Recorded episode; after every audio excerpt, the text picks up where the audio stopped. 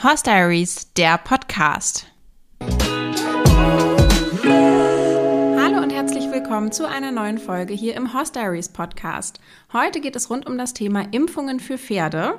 Und ich habe heute zu Gast einen besonderen Gast, nämlich meine Haustierärztin, die Tierärztin meines Vertrauens. Das ist Frau Dr. Anna Wagner. Liebe Anna, herzlich willkommen und toll, dass du heute hier bei uns bist. Hallo und vielen Dank für die Einladung. Wir starten gleich mal mit einer kleinen Vorstellung von dir. Das übernimmst du am besten. Du kennst dich ja besser aus. Ja, ich glaube schon. Ähm, ich heiße Anna Wagner, bin 37 Jahre alt, habe mittlerweile zwei Kinder, einen Hund und auch einen Mann. Und ähm, praktiziere nun seit elf Jahren in der Tiermedizin, habe seit drei Jahren, nee, zweieinhalb Jahren meine eigene Praxis hier im schönen Hamburger Norden und äh, behandle ausschließlich Pferde. Und bei deiner Arbeit, du machst ja alles so rund ums Pferd, was anfällt im Stall, du machst mhm. viel Hausbesuche. Ja. Da ist ja das Thema Impfen auch immer groß dabei. Ja, definitiv. Also als Haustierarzt gehört das Impfen eigentlich zu einem der Hauptarbeiten unter der Woche ähm, und ist für mich auch ein sehr wichtiger Part, muss ich sagen. Welche Impfungen gibt es denn überhaupt rund ums Pferd und welche nutzt du jetzt am häufigsten? Impfungen gibt es tatsächlich recht viele. Die bekanntesten für alle sind wahrscheinlich Tetanus, Influenza und Herpes. Man kann dann auch noch gegen das West Nile-Virus impfen. Gegen Pilz kann man impfen. Gegen Druse gibt es eine Impfung. Ähm, gegen Tollwut kann man die Pferde impfen. Also da ist ähm, tatsächlich ein relativ großes Spektrum vorhanden. Und die häufigsten und die relevanten Impfungen sind aber tatsächlich Tetanus, Influenza und ähm, Herpes. Sind das auch die Impfungen, die du so für jeden empfehlen würdest? Wir sprechen später nochmal über das Thema Turnierpferde, aber so als Freizeitreiter würdest du sagen, die drei Impfungen sollte man machen? Ähm, also ich denke, jeder sollte sein Pferd definitiv gegen Tetanus impfen. Das ist mir persönlich eine sehr große oder sehr wichtige Herzensangelegenheit, weil äh, Pferde tatsächlich die am anfälligsten äh, am anfälligsten für äh, Tetanus sind. Also in meiner Laufbahn, die ja noch gar nicht so lange ist, habe ich äh, zwei Pferde mit Tetanus erleben dürfen, ähm, die das auch nicht überlebt haben. Und ähm, das ist tatsächlich eine sehr dramatische Erkrankung, gegen die man wirklich leicht schützen kann. Influ Influenza empfehle ich grundsätzlich auch, weil ähm, Influenza leider die Eigenschaft hat, sich auch über die Luft sehr gut übertragen zu können. Von daher zählt das Argument, dass ich mein Pferd, mit meinem Pferd den Stall ja nicht verlasse, eher weniger. Und ähm, auch da die Erkrankung an sich wirklich ja, schwerwiegend ist, mit häufig mit auch schwerwiegenden Folgen einhergeht. Ähm, weniger mit Todesfolge, aber man muss es ja nicht haben. Und Herpes ja, da stehe ich absolut hinter, ähm, würde ich auch jedem Pferd empfehlen, egal ob Freizeit oder Turnier. Zu der Diskussion rund um die Herpesimpfung kommen wir ja später nochmal. Ich finde das total interessant, was du gerade über Tetanus erzählt hast, weil ich habe meine Pferde immer Tetanus geimpft, alleine schon, weil ich ja auch Turnier geritten bin, aber mir war nicht bewusst, dass es tatsächlich so ein präsentes Risiko ist, weil für Menschen ist es das nicht aus meiner Sicht. Also genau. ich kenne jedenfalls keinen Menschen, der schon mal Tetanus hatte. Genau, also für Menschen und auch für Hunde oder Katzen ist das äh, keine ganz so relevante Erkrankung. Ähm, aber für das Pferd auf jeden Fall schon. Ähm, das liegt vielleicht auch daran, dass Pferde grundsätzlich äh, dazu neigen, ähm, sich kleinere Verletzungen zuzuziehen und auch aus kleineren Verletzungen größere Dinge zu machen. Äh, jeder kennt ja den Einschuss bei seinem Pferd und das ist auch so die Eintrittspforte für das Tetanusbakterium. Ähm, vielleicht liegt es daran, dass diese Verbreitung äh, so, so einfach ist dafür. Das äh, kann ich jetzt so gar nicht sagen. Aber ja, es ist äh, leider nicht in der, in der Impfpflicht für Turnierpferde vorhanden, aber sollte, sollte grundsätzlich bei jedem Pferd gemacht werden. Auch das war mir nicht bewusst. Ich dachte, man müsste ähm, schon immer Influenza nein. und Tetanus impfen. Influenza ja, Tetanus nein. Auch interessant, aber wahrscheinlich, weil es in dem Sinne sich nicht von, von Pferd auf Pferd genau, überträgt. Genau. Wenn wir jetzt diese drei Impfungen haben, also Influenza, Tetanus und Herpes, in welchen Intervallen sollte ich das denn impfen, wenn ich nicht aufs Turnier fahren will? Erstmal muss ich grundimmunisieren. Das kannst du vielleicht auch einmal erklären. Genau. Also grundimmunisieren kann man oder sollte man Fohlen ab fünf bis sechs Monaten, weil dann ähm, im Falle von einer geimpften Zuchtstute, also einer geimpften Mutter, die, die maternalen Antikörper, also die Antikörper, die das Fohlen über die, äh, Fohlen über die Stutenmilch aufnehmen würde, abnehmen.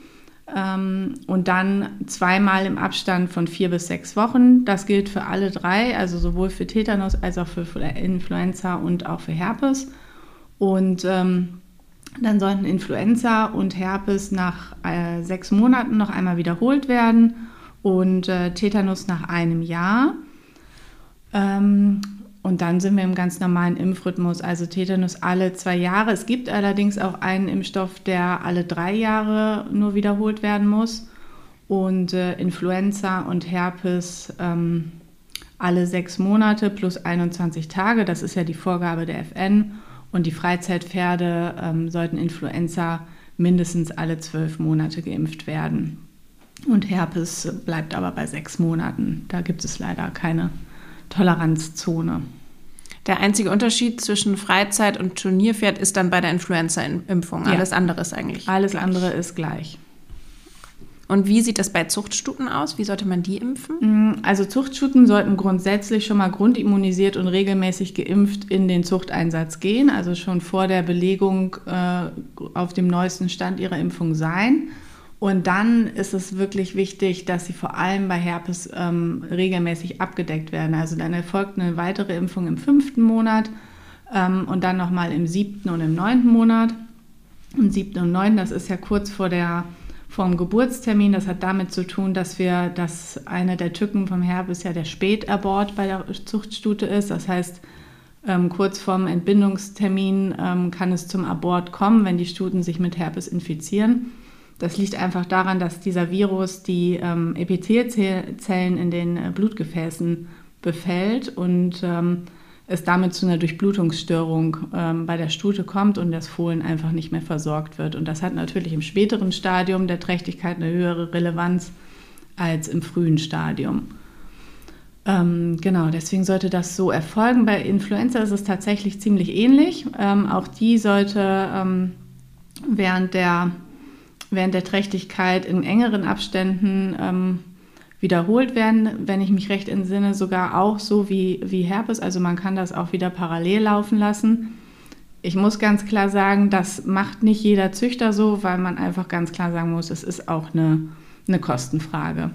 Also ähm, das ist einfach so und gerade Züchter mit sehr, einem sehr großen Pferdebestand nehmen das eher in Kauf, dass sie Aborte haben, als dass sie ähm, mehrere hundert Euro an Impfkosten ähm, in Kauf nehmen, was natürlich rein medizinisch völliger Quatsch ist.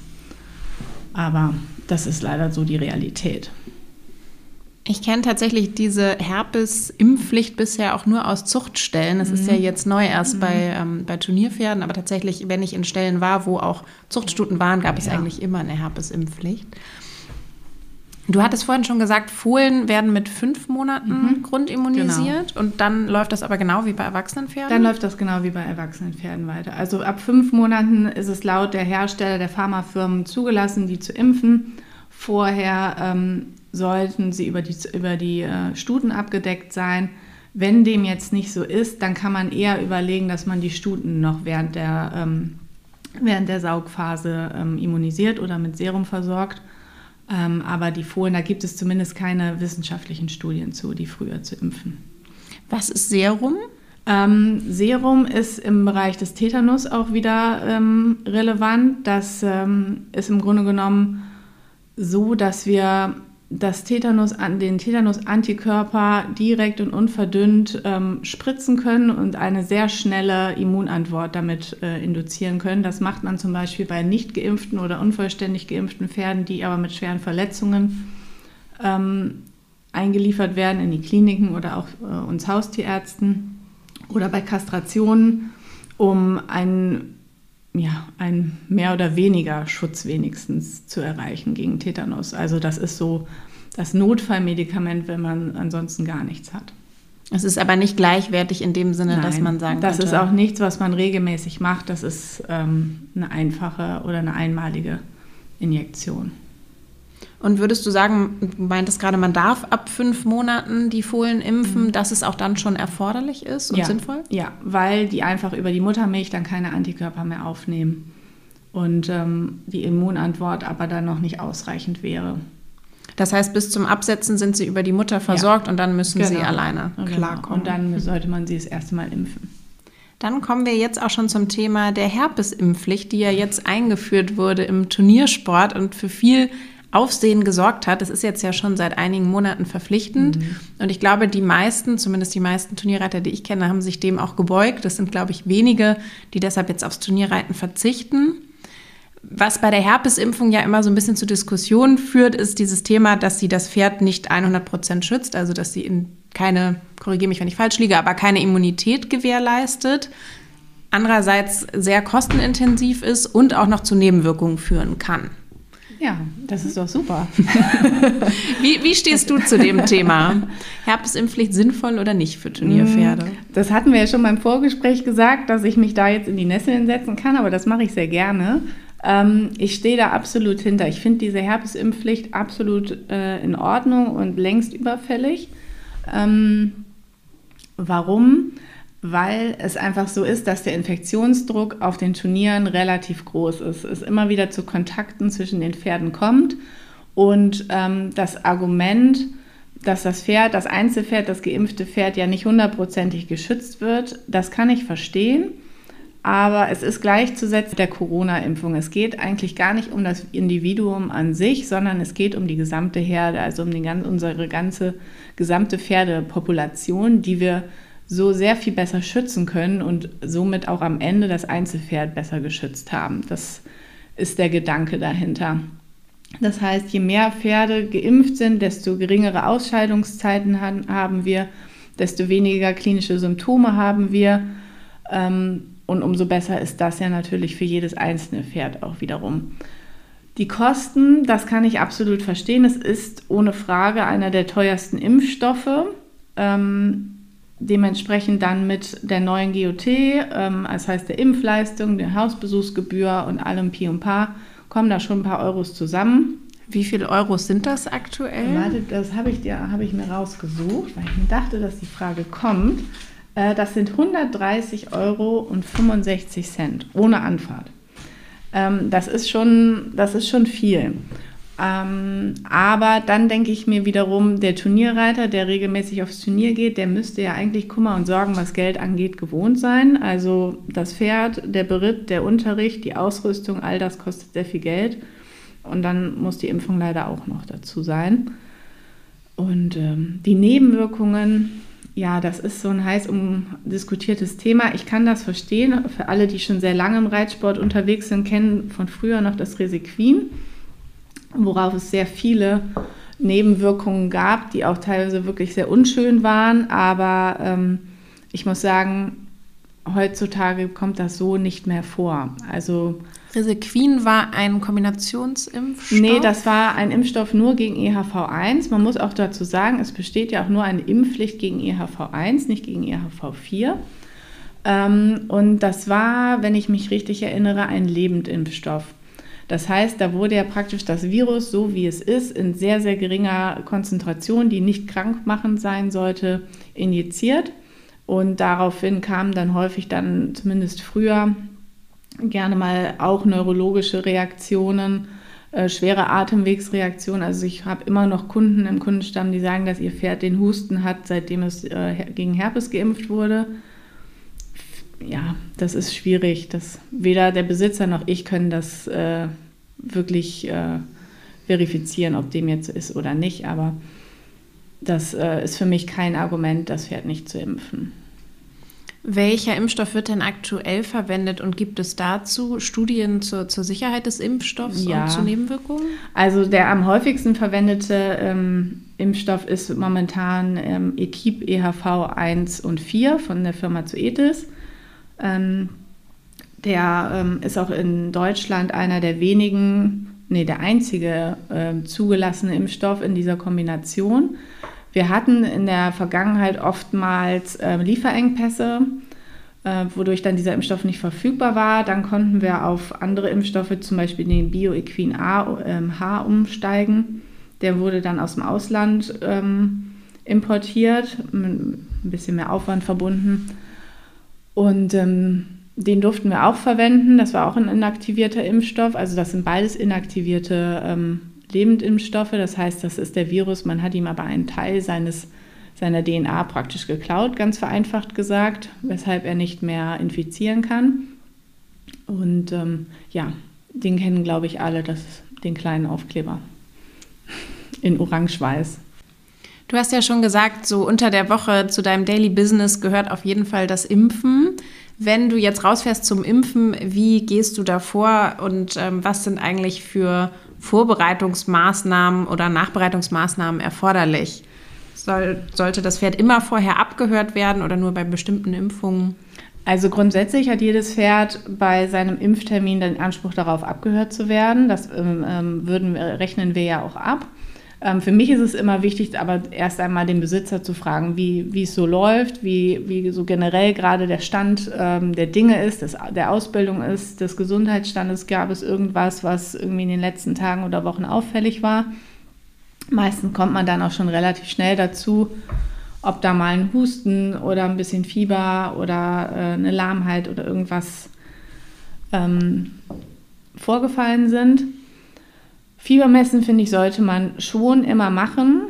Vor allem, wenn man, wenn man, äh, wenn man mal, wenn man unsicher ist, ob das Pferd jetzt wirklich gesund ist oder nicht. Aber das ist ja natürlich, dann weiß der Besitzer meistens auch schon, dass, dass da vielleicht etwas im Busch sein könnte. Das heißt, abhören, ja, ist schön, aber muss nicht immer unbedingt sein, zumindest für mich nicht. Ich überprüfe jedes Mal die Lymphknoten, die Mandibularlymphknoten und Fiebermessen finde ich, sollte man schon mit dazu nehmen und einfach einmal so den Gesamteindruck des Pferdes ähm, aufnehmen und ähm, erfragen, wieso die Lage aktuell ist.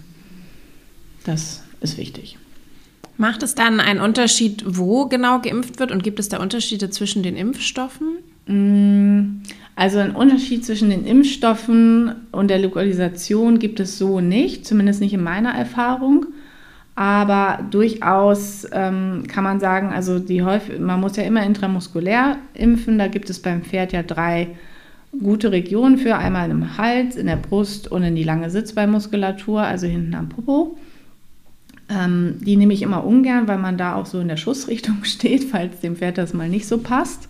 Habe ich auch tatsächlich noch nie erlebt, dass ein Pferd in die Gruppe geimpft wurde. Also das scheint eher so ein theoretisches ja, Ding zu sein. Ja, also früher wurde das recht viel gemacht, aber man hat, ähm, oder was eine etwas ungünstige Nebenwirkung ist, wenn es dann doch mal zu einer lokalen Entzündung oder Abszessbildung kommt, dann ähm, hast du häufig eine Fibrosierung, also eine Verklebung des Muskels in der Hinterhand und dann war es das eigentlich mit der schönen Nutzung des Reitpferdes. Dann hat er keinen kein gleichmäßiges Gangbild mehr.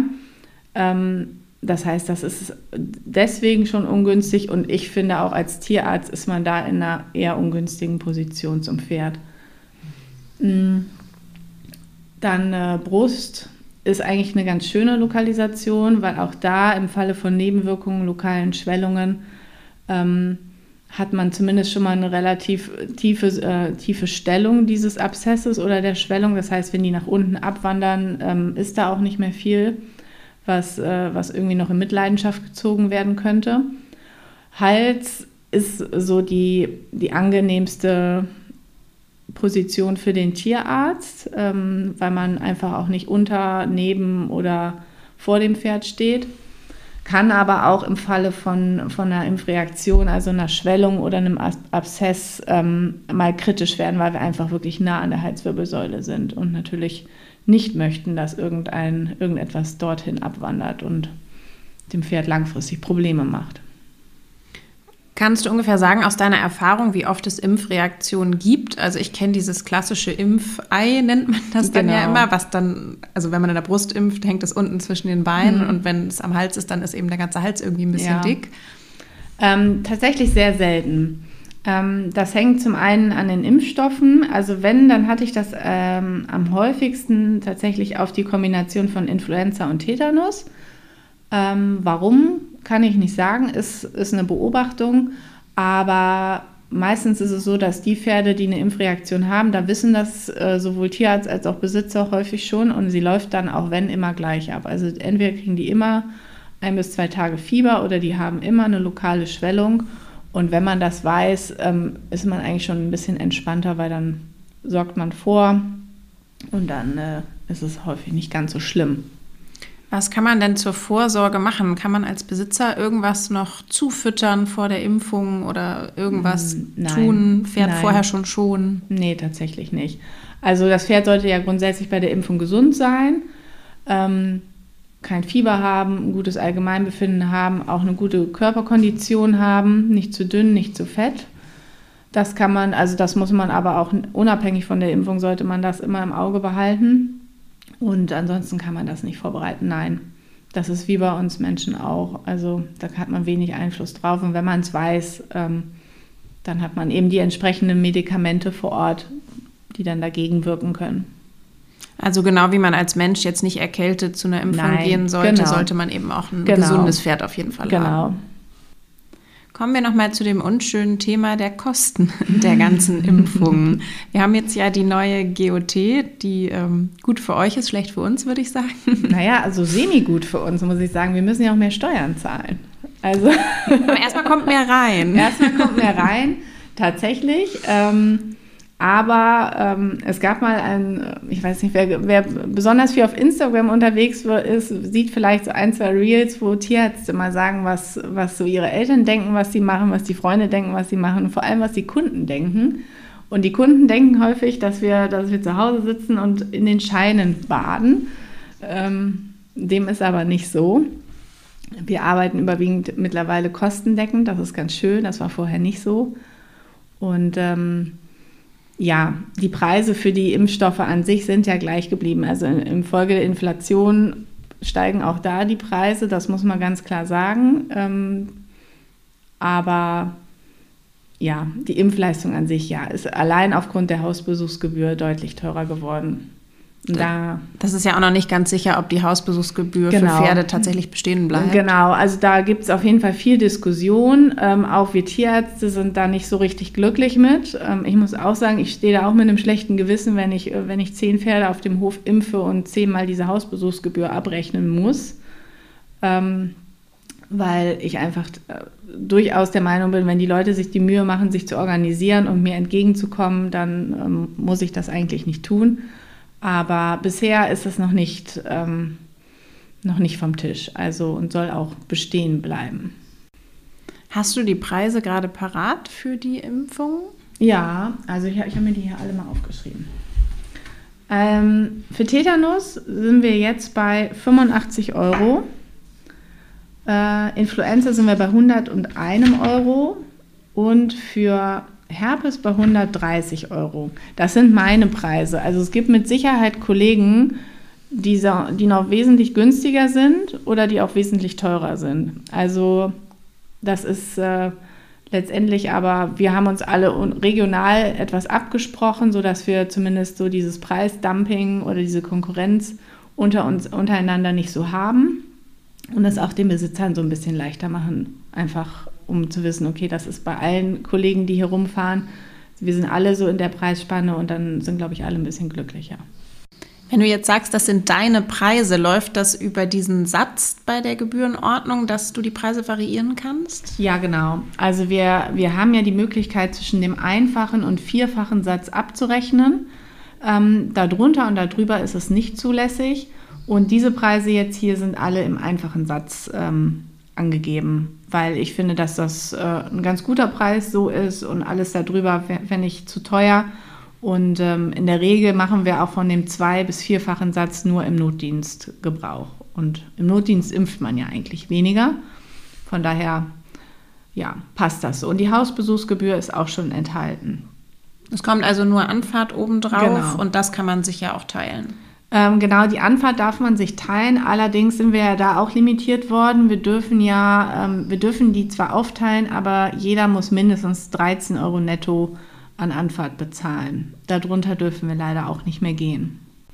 Abschließend würde ich gerne noch mal zu der Forschung rund um die Impfstoffe kommen und zu der Qualität der Impfstoffe. Ich kann das als Pferdebesitzer natürlich überhaupt nicht beurteilen, aber ich frage mich immer, wenn wir jetzt irgendwie seit 30 Jahren Pferde gegen Herpes impfen, wieso gibt es noch keinen Impfstoff, der auch wirklich eine Immunität gewährleistet? Liegt das daran, dass es nicht geht? Liegt es an der Forschung? Werden die Impfstoffe eigentlich überhaupt hinreichend verbessert? Ja, das werden sie definitiv. Also bei Herpes ist das ja so, ähm, dass die, der Herpes ist ja ein Virus und hat verschiedene Varianten. Uns interessieren ja vor allem die Variante 1 und 4.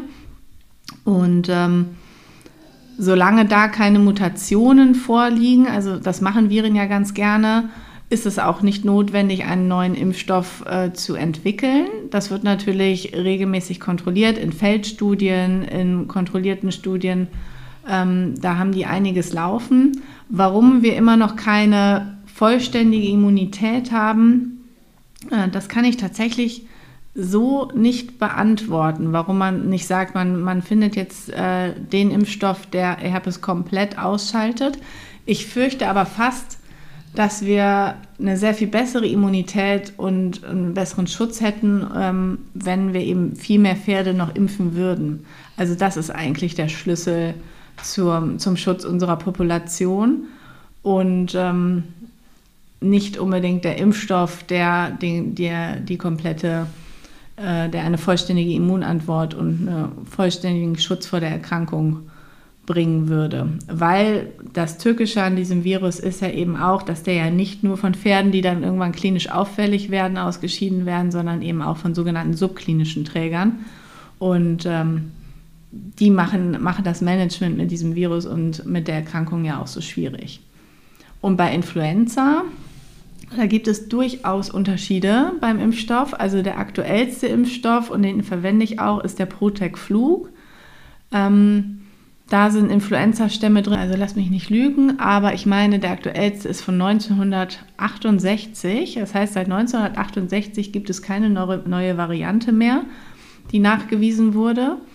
Ähm, dann gibt es ja noch, den kennen bestimmt auch alle, das ist ein kleinerer Aufkleber, der Equilis. Ähm, PAE, also Frequenza, der ist zum Beispiel absolut nicht auf dem aktuellen Stand. Also ganz äh, salopp und gerade herausgesagt, wenn man den impft, kann man es auch lassen.